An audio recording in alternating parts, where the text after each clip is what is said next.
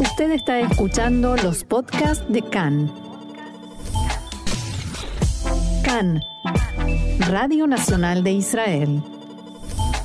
Seguimos aquí en CAN en español y nos vamos eh, directamente a Polonia, porque ahí está eh, Uriel Benita, que va a hablar con nosotros. Uriel es miembro del movimiento juvenil sionista Anoar Atzioni, que quiere decir Juventud Sionista, está con representantes de otro movimiento, Ashomer Atzair, eh, y están como voluntarios en un campamento de refugiados de eh, Ucrania muy especial y le vamos a pedir que nos cuente qué es lo que están haciendo allí, cómo es la vida de los refugiados en una aldea de Polonia cercana a la frontera con Ucrania. ¿Cómo estás, Uriel? Bienvenido a CAN en español. Hola Marcelo, muchas gracias por la llamada eh, y nada, un gusto estar con ustedes.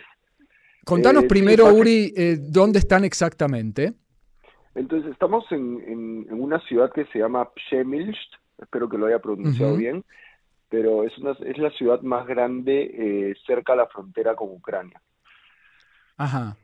¿Y, qué quiere decir en estos días un campo de refugiados?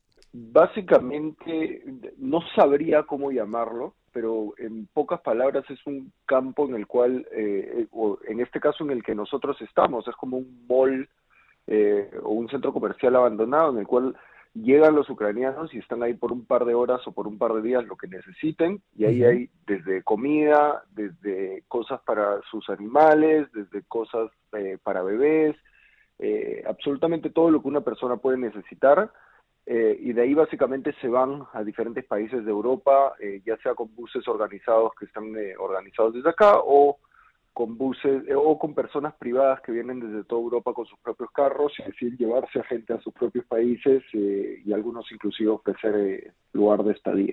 Sí, antes de entrar en los detalles, contame quién organiza esta delegación, cómo llegan ustedes ahí, quiénes son los que están ahí contigo trabajando por los refugiados nosotros llegamos acá, yo llegué específicamente con la nueva Accioní junto con, o sea, el movimiento juvenil al que yo pertenecía, eh, y llegué junto con, llegamos juntos con una nueva que se llama Sumer Atzair, eh, y eh, básicamente nosotros estamos con un grupo humanitario de Israel que se llama Natán. Y Natán, que es el que nos engloba a todos, bueno, aparte de nosotros también esta cadena con Natán, y hay eh, doctores de Adasa como Natán también. Eh, y básicamente Natán es el grupo que está por encima de nosotros, pero nosotros vinimos como movimiento juvenil junto con Ashomer Atzai. ¿Cuántas personas hay en total? ¿Cuántos voluntarios son de Ashomer y de Anoar? Entonces, ahorita somos más o menos 12. Eh, de Natán son muchos más, obviamente y pero ahorita somos 12 eh, aproximadamente, entre que eh, algunos han estado un par de días y ya se fueron, otros todavía nos quedamos acá y nos vamos el jueves, y otros inclusive se quedan una semana y media más. Eh, no es que hemos venido todos juntos y nos vamos todos juntos, es estar algo que va rotando y vamos rotando según lo que cada uno pueda ayudar, ¿no? Porque claramente la gente tiene también sus familias y cosas que hacer en, en sus países. Uri, fuera de micrófono me hablabas de, me, usaste la expresión un caos ordenado. Es lo que ocurre en ese campo que, eh, recalquemos, es, eh, no, es un campo de refugiados como lo conocemos de las guerras clásicas, sino un centro comercial, un shopping center, un mall convertido en campo de refugiados. ¿Qué es lo que ocurre? ¿Cómo es este caos ordenado? Sí, entonces, eh, bueno, cabe recalcar que por, por ahora es un, es un punto de, de partida y no es un, un, campo de refugiados como lo que conocemos. Eso no quiere decir que en algún momento no se pueda llegar a convertir. Esperemos que eh, obviamente Europa siga con, con como, como ha estado actuando para que no cierren las fronteras y en el caso de que cierren las fronteras esos campos sí se conviertan en los campos que nosotros conocemos. Pero lo llamo un caos desorganizado porque primero el caos eh, es lo que está pasando ahorita en la guerra, ¿no? Y millones de personas saliendo del país. Y el organizado lo llamo así porque una vez que llegan a estos centros, la o sea, las cantidades industriales de, de, ayuda humanitaria que hay son impresionantes, o sea, es increíble ver cómo todo, todos los países del mundo han llegado acá a ayudar, ya sea como voluntarios o inclusive con ayuda humanitaria, y ves cantidades industriales de agua, de eh, eh, cosas para bebés, de sábanas, de camas, eh, y, lo llamo también organizado porque es, una vez que llegan a este punto, fácilmente ellos pueden llegar a cualquier país de Europa, ya sea con buses que están organizados por, eh, por las mismas autoridades de acá de Polonia o por inclusive gente de toda Europa que llega a estos centros y una vez que llega hay, como les dije, en este eh, mall o shopping o centro, imagínense que cada una de las tiendas son estaciones, algunas son estaciones para dormir que están divididos por los países a los que quieren ir, otras son estaciones en las que les dan tarjetas de SIM para el teléfono, eh, y, y, otros, por ejemplo, son el que un eh, conductor que quiere llevarse a alguien a su país y si quiere ofrecer eh, eh lugar donde dormir o no, se inscribe y hay pantallas gigantes en las cuales aparecen los datos de esas personas para que los mismos ucranianos puedan llegar a estas pantallas y decir, ok, necesito ir a Berlín, este, este, este conductor tiene espacio para mí, tiene casa si necesito, no necesito, y simplemente se va.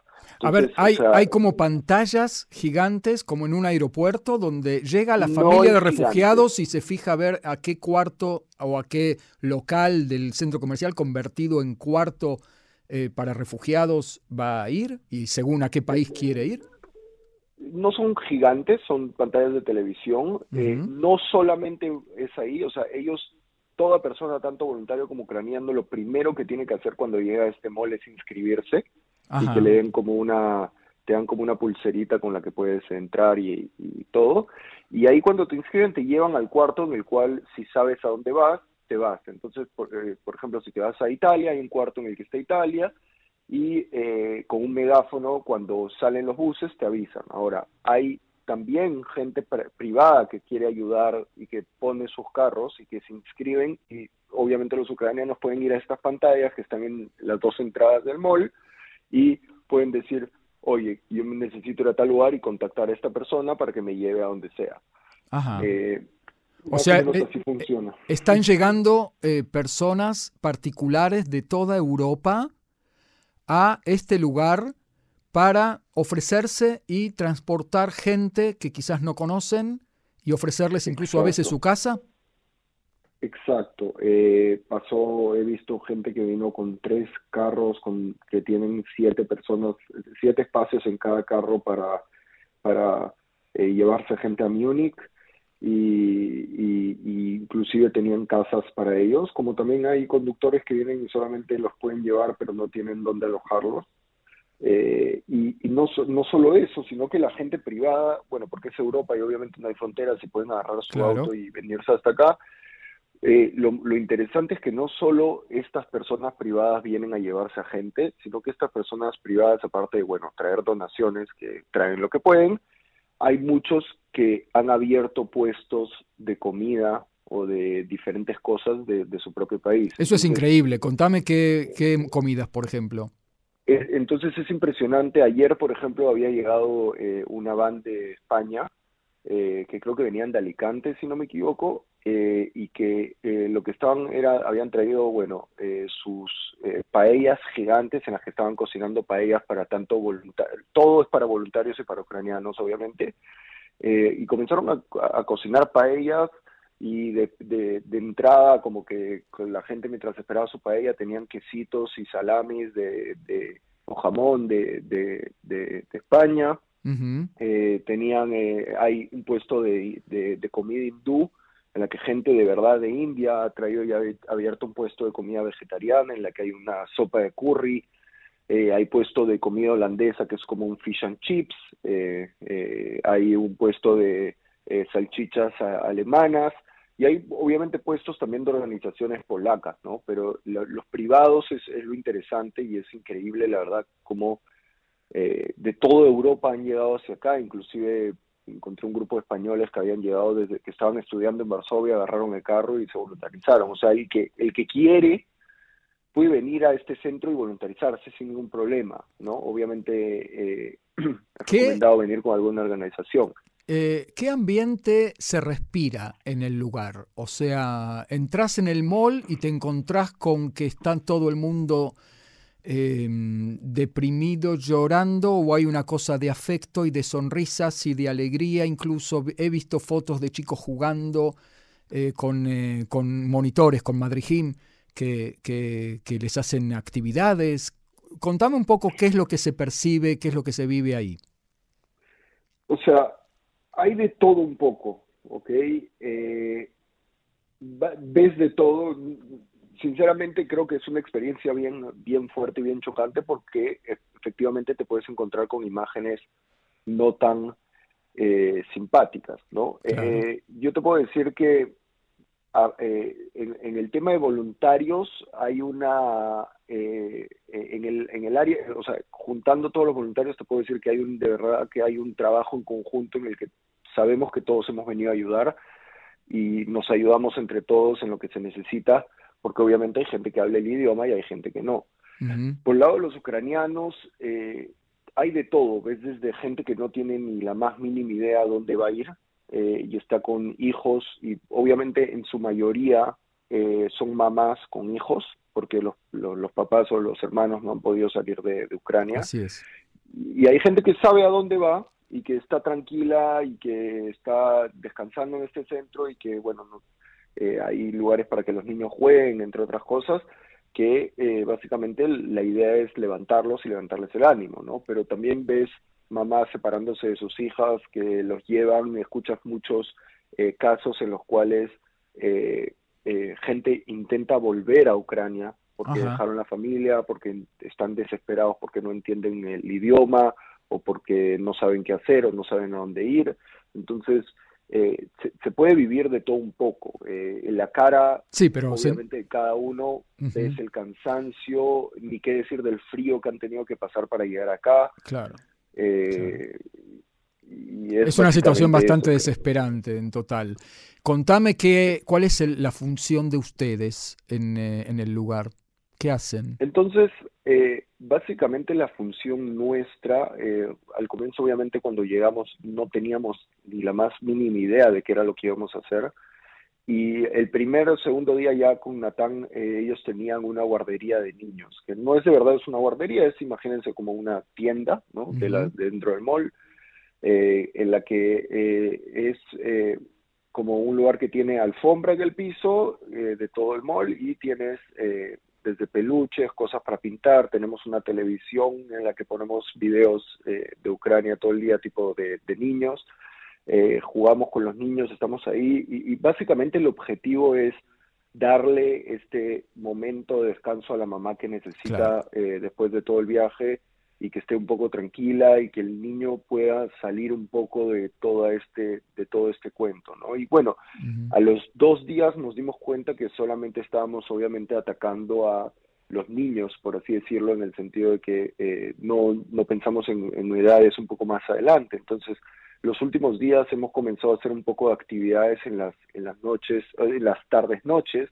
con los adolescentes un poco más eh, eh, con ellos no entonces, eso es principalmente lo que hacemos. Qué bueno. Eh, lo que, lo que, lo que, fuera de eso, también tenemos gente que está eh, con la Cruz Roja, en la cual hay médicos eh, de Natán, que son de Adasa de, Israel, en las cuales también ellos ayudan a traducir lo que necesitan los médicos saber de lo que vienen los ucranianos para poder atenderlos, ¿no?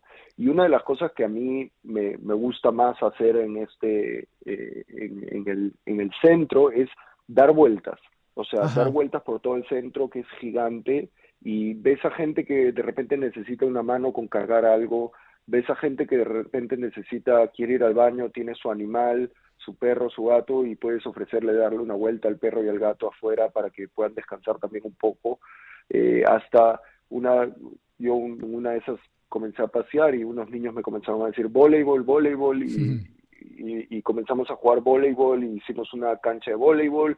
Eh, hay, hay, hay, hay, hay mucho, muchas cosas que creo que dando vueltas pueden, pueden aparecer y ayudar y creo que también llegas a, escuchar historias y a, y a ver un poco más eh, y, entender qué es lo que pasa, ¿no? Y poder conectar con estas personas, porque obviamente con los niños no hay mucha conexión verbal, es mucho más eh, eh, simplemente hacerlos felices en el momento, ¿no? y eso te iba a preguntar un poquito si hay alguna historia que te haya impactado especialmente, que nos quieras contar.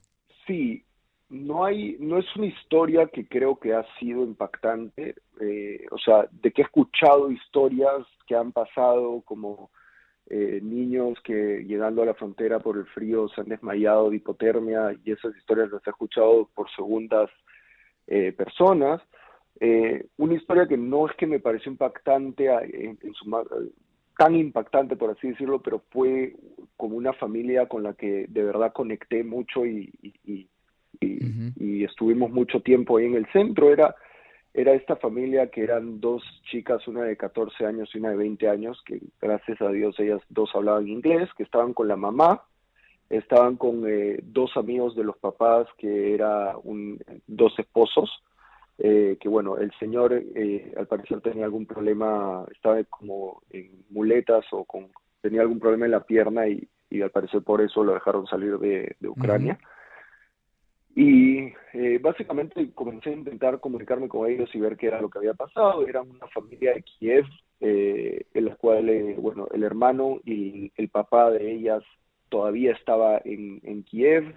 Me dijeron que la casa estaba todavía bien, que estaban en constante comunicación con ellos, pero que obviamente el camino fue difícil, ¿no?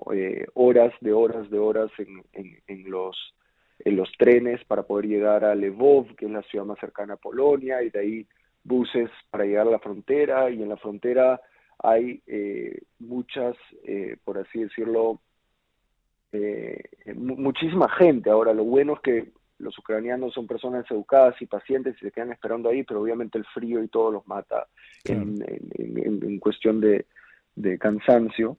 Y, básicamente lo que lo, interesante de ellas era que, eh, bueno, en ese caso yo había conectado un poco con la mamá, porque la mamá, como yo soy de Perú y la mamá eh, había visitado Perú y me había contado cómo era lo de la pesca, era interesante entender cuál era o cómo se comunicaban con el papá y que si había una comunicación fluida, si sabían cómo estaban y a dónde iban. Y era un grupo de gente que tenía conexión con la iglesia protestante, y que este, básicamente se iban a Holanda a quedarse en una iglesia protestante y bueno, me quedé en contacto con ellas, eh, hablo todavía con ellas y, me contaron que ya están en, en, camino a Holanda, ¿no? y, que, y que bueno, esperemos que todo bien, ¿no? Pero como esa hay muchísima gente con la que he hablado que tiene familia en Israel, por ejemplo. Eh, desde mamás, hermanos, ayer ayudé a una chica que que estaba con sus dos hijas de una de meses y la otra de dos años. Y ella, por ejemplo, me contó que su mamá vivía en Tel Aviv, en, en, Israel, ¿no? Ajá. Eh, entonces... ¿Y hay gente que, que, iba a salir para Israel de todos esos? Hay gente que va a salir para Israel, sí. Eh, hay gente de la Sohnut acá en, en el centro con carteles, con números de teléfono para decir tipo para ayudarlos a, lo que necesiten y es pasaje incluido, todo lo que necesiten para allá. Nosotros no diferenciamos entre quién es judío y quién es no, nosotros ni siquiera preguntamos, pero hay gente que sí se encarga de que en el caso de que cumplan con los requerimientos puedan viajar y se les pueda ayudar en lo que se necesite. Y puedan directamente emigrar a Israel, ¿no? Exacto. Muy bien. Eh, Uriel Benita, eh, te voy a agradecer muchísimo, te voy a felicitar muchísimo y por favor extenderle las felicitaciones también a todos los chicos y a todos los jóvenes que están allá eh, haciendo realmente una mitzvah, haciendo eh, una gran acción y representando también a sus movimientos y representando también al pueblo judío de alguna manera y a la humanidad que está toda eh, concentrada hoy en día en ayudar a los refugiados de Ucrania. Muchísimas, muchísimas gracias por este paso y este diálogo y este testimonio para CAN en español. No, gracias a ti Marcelo por la por la oportunidad de poder eh, contar un poco de esta de lo que está pasando acá y de lo de la manera en la que se puede ayudar y, con gusto lo que necesites. Y mucha fuerza, ¿eh? Gracias. Un abrazo.